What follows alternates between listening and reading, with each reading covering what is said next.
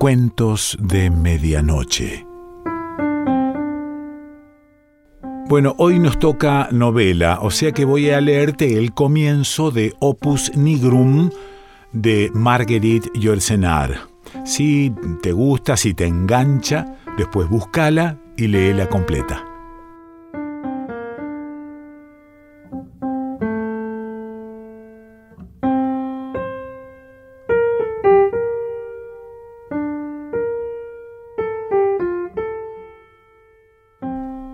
Camino real. Henri Maximilien Ligre proseguía a pequeñas etapas su camino hacia París. De las contiendas que oponían al rey y al emperador lo ignoraba todo. Únicamente sabía que la paz, que databa tan solo de unos meses, empezaba ya a deshilacharse como un traje usado durante mucho tiempo. Para nadie, era un secreto que François de Valois seguía echándole el ojo al milanesado, como un amante desafortunado a su hermosa. Se sabía de buena tinta que trabajaba calladamente para equipar y reunir en las fronteras del duque de Saboya un ejército flamante encargado de ir a Pavía para recoger sus espuelas perdidas mezclando retazos de Virgilio con las escuetas narraciones de viajes de su padre el banquero, Henri Maximilien imaginaba más allá de los montes acorazados de hielo, filas de caballeros que bajaban hacia unas extensas y fértiles tierras tan hermosas como un sueño, llanuras rojizas, fuentes borbotantes en donde beben blancos rebaños, ciudades cinceladas como arquetas, rebosantes de oro, de especias y de cuero repujado, ricas como almacenes, solemnes como iglesias jardines llenos de estatuas, salas repletas de valiosos manuscritos, mujeres vestidas de seda, amables con el gran capitán, toda clase de refinamientos en la pitanza y la orgía, y encima de unas eh, mesas de plata maciza, dentro de unos frasquitos de cristal de Venecia, el aterciopelado brillo de la malvasía unos días antes. Había abandonado sin gran disgusto su casa natal de Brujas y su porvenir de hijo de mercader. Un sargento rengo que se alababa de haber servido en Italia en tiempos de Carlos VIII le había remedado una noche sus eh, gloriosas hazañas y descrito a las mozas y sacos de oro a los que echaba mano al saquear las ciudades. Henri Maximilien le había pagado sus fanfarronadas con un vaso de vino en la taberna. De regreso a casa, se había dicho que ya era hora de comprobar por sí mismo lo redondo que es el mundo. El futuro condestable dudó si se enrolaría en las tropas del emperador o en las del rey de Francia, acabó por jugarse la decisión a cara o cruz. El emperador perdió. Una sirvienta propaló sus preparativos de marcha. Henri Just asestó primero unos cuantos puñetazos al hijo pródigo y luego, calmándose al contemplar a su hijo menor que se paseaba por la alfombra de la sala con su faldón largo, deseó socarronamente a su hijo mayor que le soplara un buen viento de popa en compañía de los locos franceses. Un poco de amor paternal y un mucho de vanagloria por afán de probarse a sí mismo cuán grande era su influencia, le hicieron prometerse que escribiría a su debido tiempo a su agente en Lyon, Maes Muzot, para que recomendase a aquel hijo indomable al almirante Chabot de Bron, quien tenía deudas con la banca Ligre, por mucho que Henri Maximilien pretendiera sacudirse el polvo del mostrador familiar, no en balde se es hijo de un hombre que puede subir o bajar el precio de los productos y que concede préstamos a los príncipes. La madre del héroe en ciernes le llenó la bolsa de vituallas y le dio a escondidas dinero para el viaje. Al pasar por Dranoutre, en donde su padre poseía una casa de campo, persuadió al intendente para que le dejara cambiar su caballo, que empezaba ya a cojear, por el más hermoso animal que había en las cuadras del banquero.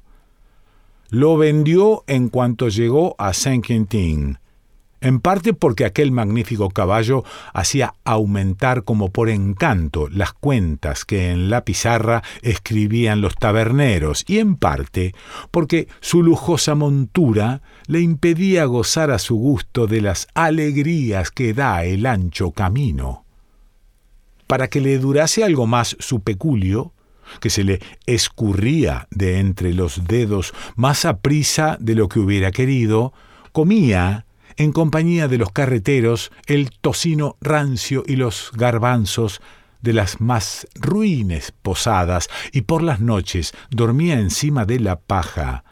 Más perdía de buen grado en rondas y en naipes todo lo que le había economizado el alojamiento. De cuando en cuando, en alguna que otra granja aislada, una viuda caritativa le ofrecía su pan y su cama.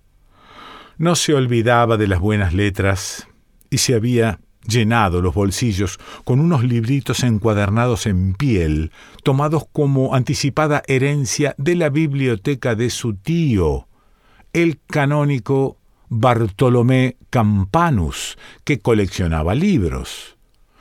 A mediodía, tendido en un prado, se reía a carcajadas de una chanza latina de Marcial, o también soñador, mientras escupía melancólicamente en el agua de un estanque, imaginaba a una dama discreta y prudente a quien él dedicaría su alma y su vida en unos sonetos al estilo de Petrarca. Se quedaba medio dormido, sus zapatos apuntaban al cielo como torres de iglesia. Las matas altas de avena le parecían una compañía de lansquenetes con blusones verdes. Una amapola se convertía en una hermosa muchacha con la falda arrugada. En otros momentos, el joven gigante se casaba con la tierra. Lo despertaba una mosca o bien el bordón del campanario de una aldea. Con el gorro caído sobre la oreja, unas brisnas de paja en sus cabellos amarillos y un rostro largo y anguloso, todo nariz bermejo por efectos del sol y del agua fría, Henri Maximilien caminaba alegremente hacia la gloria. Bromeaba con los que pasaban por allí y se informaba de las noticias. Desde la etapa de la Fer, un peregrino lo precedía por el camino a una distancia de unas cien toesas. Iba deprisa. Henri Maximilien, aburrido por no tener con quien hablar, apretó el paso. Orad por mí en Compostela, dijo el jovial flamenco. Habéis acertado, allí voy, contestó el otro volvió la cabeza bajo el capuchón de esta meña marrón y Henri Maximilien reconoció a Zenón. Aquel muchacho flaco, de cuello largo, parecía haber crecido por lo menos la medida de un codo desde la última aventura que ambos habían corrido en la feria de otoño. Su hermoso rostro, tan pálido como siempre, parecía atormentado, y en su forma de andar había una especie de osca precipitación. Salud, primo, dijo alegremente Henri Maximilien. El canónigo Campanus os ha estado esperando todo el invierno en Brujas.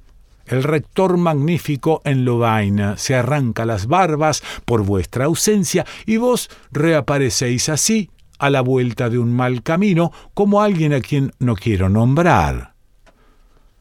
El abad mitrado de Saint-Brevon de Gant me ha encontrado un empleo, dijo Zenón con prudencia.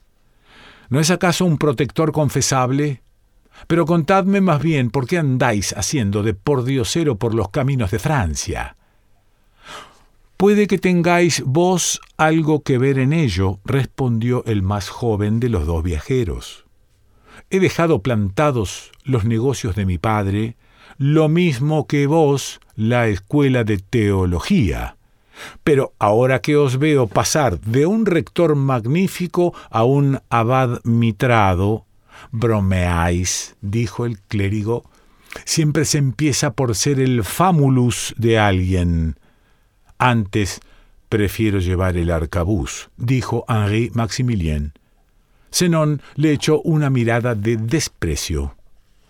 Vuestro padre es lo bastante rico como para compraros una compañía de lansquenetes del César Carlos, dijo, en el caso en que ambos estéis de acuerdo en pensar que el oficio de las armas es una ocupación conveniente para un hombre. Los eh, lansquenetes que mi padre podría comprarme me gustan tan poco como a vos las prebendas de vuestros abates, replicó Henri Maximilien. Y además, solo en Francia puede uno servir bien a las damas. La broma cayó en el vacío. El futuro capitán se detuvo para comprar un puñado de cerezas a un campesino. Ambos se sentaron a la orilla de un talud para comer. Heos aquí disfrazado de necio, dijo Henri Maximilien, observando con curiosidad los hábitos del peregrino. Sí, dijo Zenón, pero ya estaba harto de abrevarme en los libros. Prefiero deletrear algún texto con vida, mil cifras romanas y árabes, caracteres que tan pronto corren de izquierda a derecha como los de nuestros escribas, tan pronto de derecha a izquierda como los de los manuscritos de Oriente, tachaduras, que son la peste o la guerra, rúbricas trazadas con sangre roja, y en todas partes signos, y aquí y allá manchas aún más extrañas que los signos ¿Puede haber algún hábito más cómodo que este para hacer camino pasando inadvertido? Mis pies vagan por el mundo como un insecto entre las páginas de un salterio. Muy bien, dijo distraídamente Henri Maximilien, mas ¿por qué ir hasta Compostela? No puedo imaginaros sentado entre frailes gordos y cantando con la nariz. Dijo el peregrino, ¿qué me importan a mí esos gandules y esos becerros? Pero el prior de los jacobitas de León es aficionado a la alquimia. Mantenía correspondencia con el canónigo Bartolomé Campanus, nuestro buen tío e insípido idiota, que en ocasiones se aventura como sin querer hasta los límites prohibidos.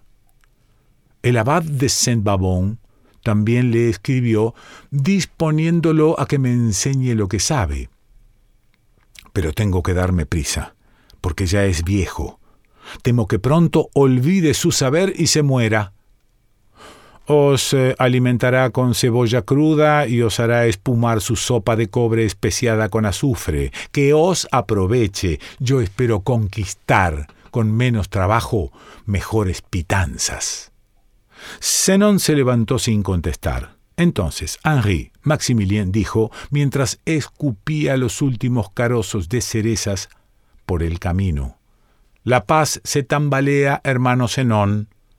Los príncipes se arrancan los países igual que los borrachos se disputan los platos en la taberna. Aquí la Provenza, pastel de miel, allá el milanesado, pastel de anguilas. Puede que de todo esto caiga alguna migaja de gloria que llevarme a la boca. Ineptísima vanitas, repuso con sequedad el joven clérigo. ¿Os sigue importando el viento que de boca sale? Tengo dieciséis años, dijo Henri Maximilien. Dentro de otros quince ya veremos si por casualidad me he convertido en un Alejandro. Dentro de treinta años se sabrá si valgo o no tanto como el difunto César. ¿Acaso voy a pasarme la vida midiendo paños en una tienda de la rue Olin? La cuestión es ser un hombre. He cumplido veinte años, calculó Zenón. Poniéndome en el mejor de los casos, tengo por delante de mí cincuenta años de estudio antes de que este cráneo se convierta en calavera. Quedaos con vuestros humos y vuestros héroes de Plutarco, hermano Henri. En cuanto a mí, quiero ser más que un hombre. Yo voy hacia los Alpes, dijo Henri Maximilien. Yo, dijo Zenón, hacia los Pirineos. Ambos callaron. El camino llano, bordeado de álamos, extendía ante ellos un fragmento del libre universo. El aventurero del poder y el aventurero del saber caminaban uno al lado del otro.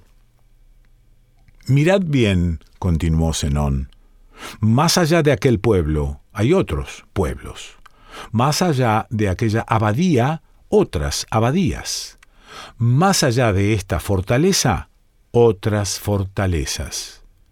Y en cada uno de esos castillos de ideas, de esas chozas de opiniones superpuestas a las chozas de madera y a los castillos de piedra, la vida aprisiona a los locos y abre un boquete para que escapen los sabios. Más allá de los Alpes está Italia, más allá de los Pirineos, España por un lado, el país de la Mirándola, por el otro, el de Avicena, y más lejos, el mar, y más allá del mar, en las otras orillas de la inmensidad, Arabia, Norea, la India, las dos Américas, y por doquier los valles en donde se recogen las plantas medicinales, las rocas en donde se esconden los metales, que simbolizan cada momento la gran obra. Los grimorios depositados entre los dientes de los muertos, los dioses que ofrecen sus promesas, las multitudes en que cada hombre se cree el centro del universo. ¿Quién puede ser tan insensato como para morir sin haber dado por lo menos una vuelta a su cárcel? Ya lo veis, hermano, Henri, soy en verdad un peregrino, el camino es largo, pero yo soy joven. El mundo es grande, dijo Henri Maximilien. El mundo es grande, aprobó gravemente Zenón. Quiera aquel que acaso es dilatar el corazón humano a la medida de toda la vida. Y de nuevo callaron.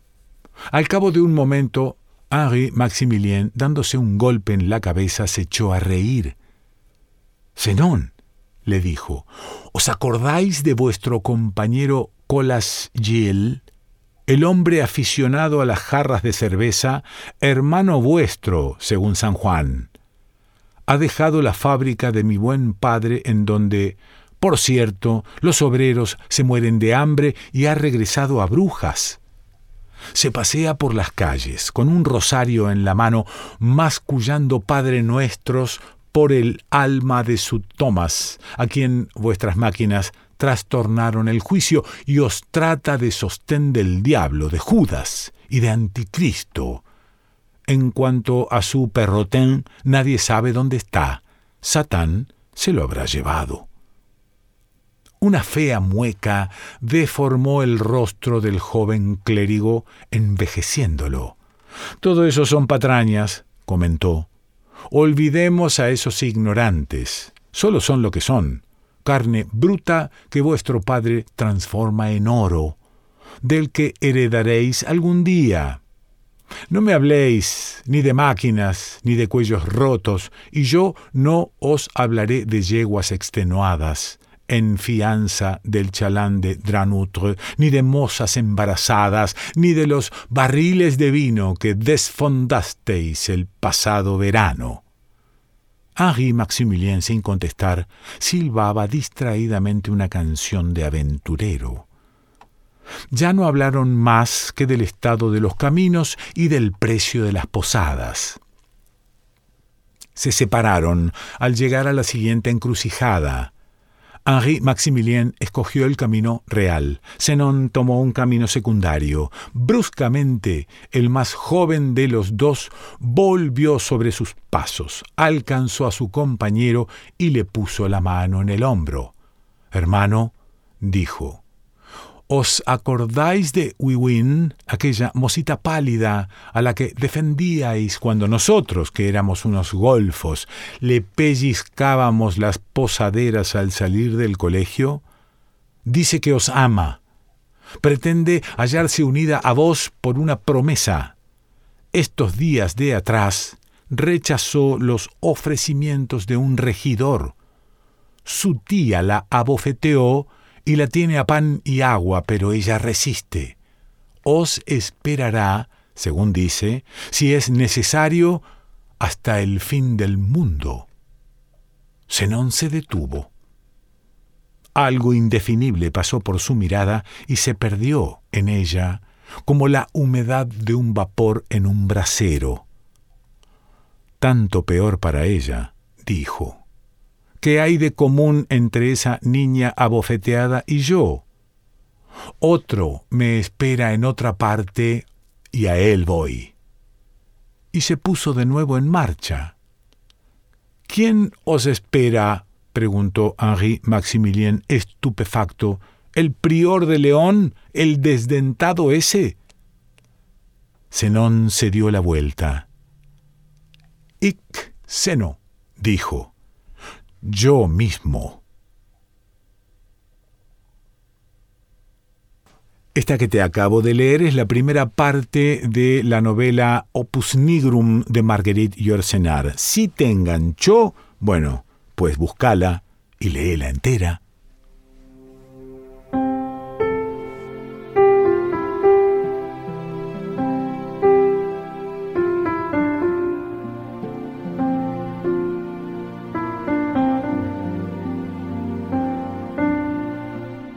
De Medianoche.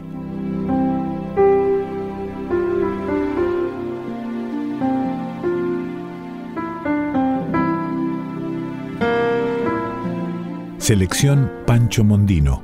Idea y lectura Quique Pessoa.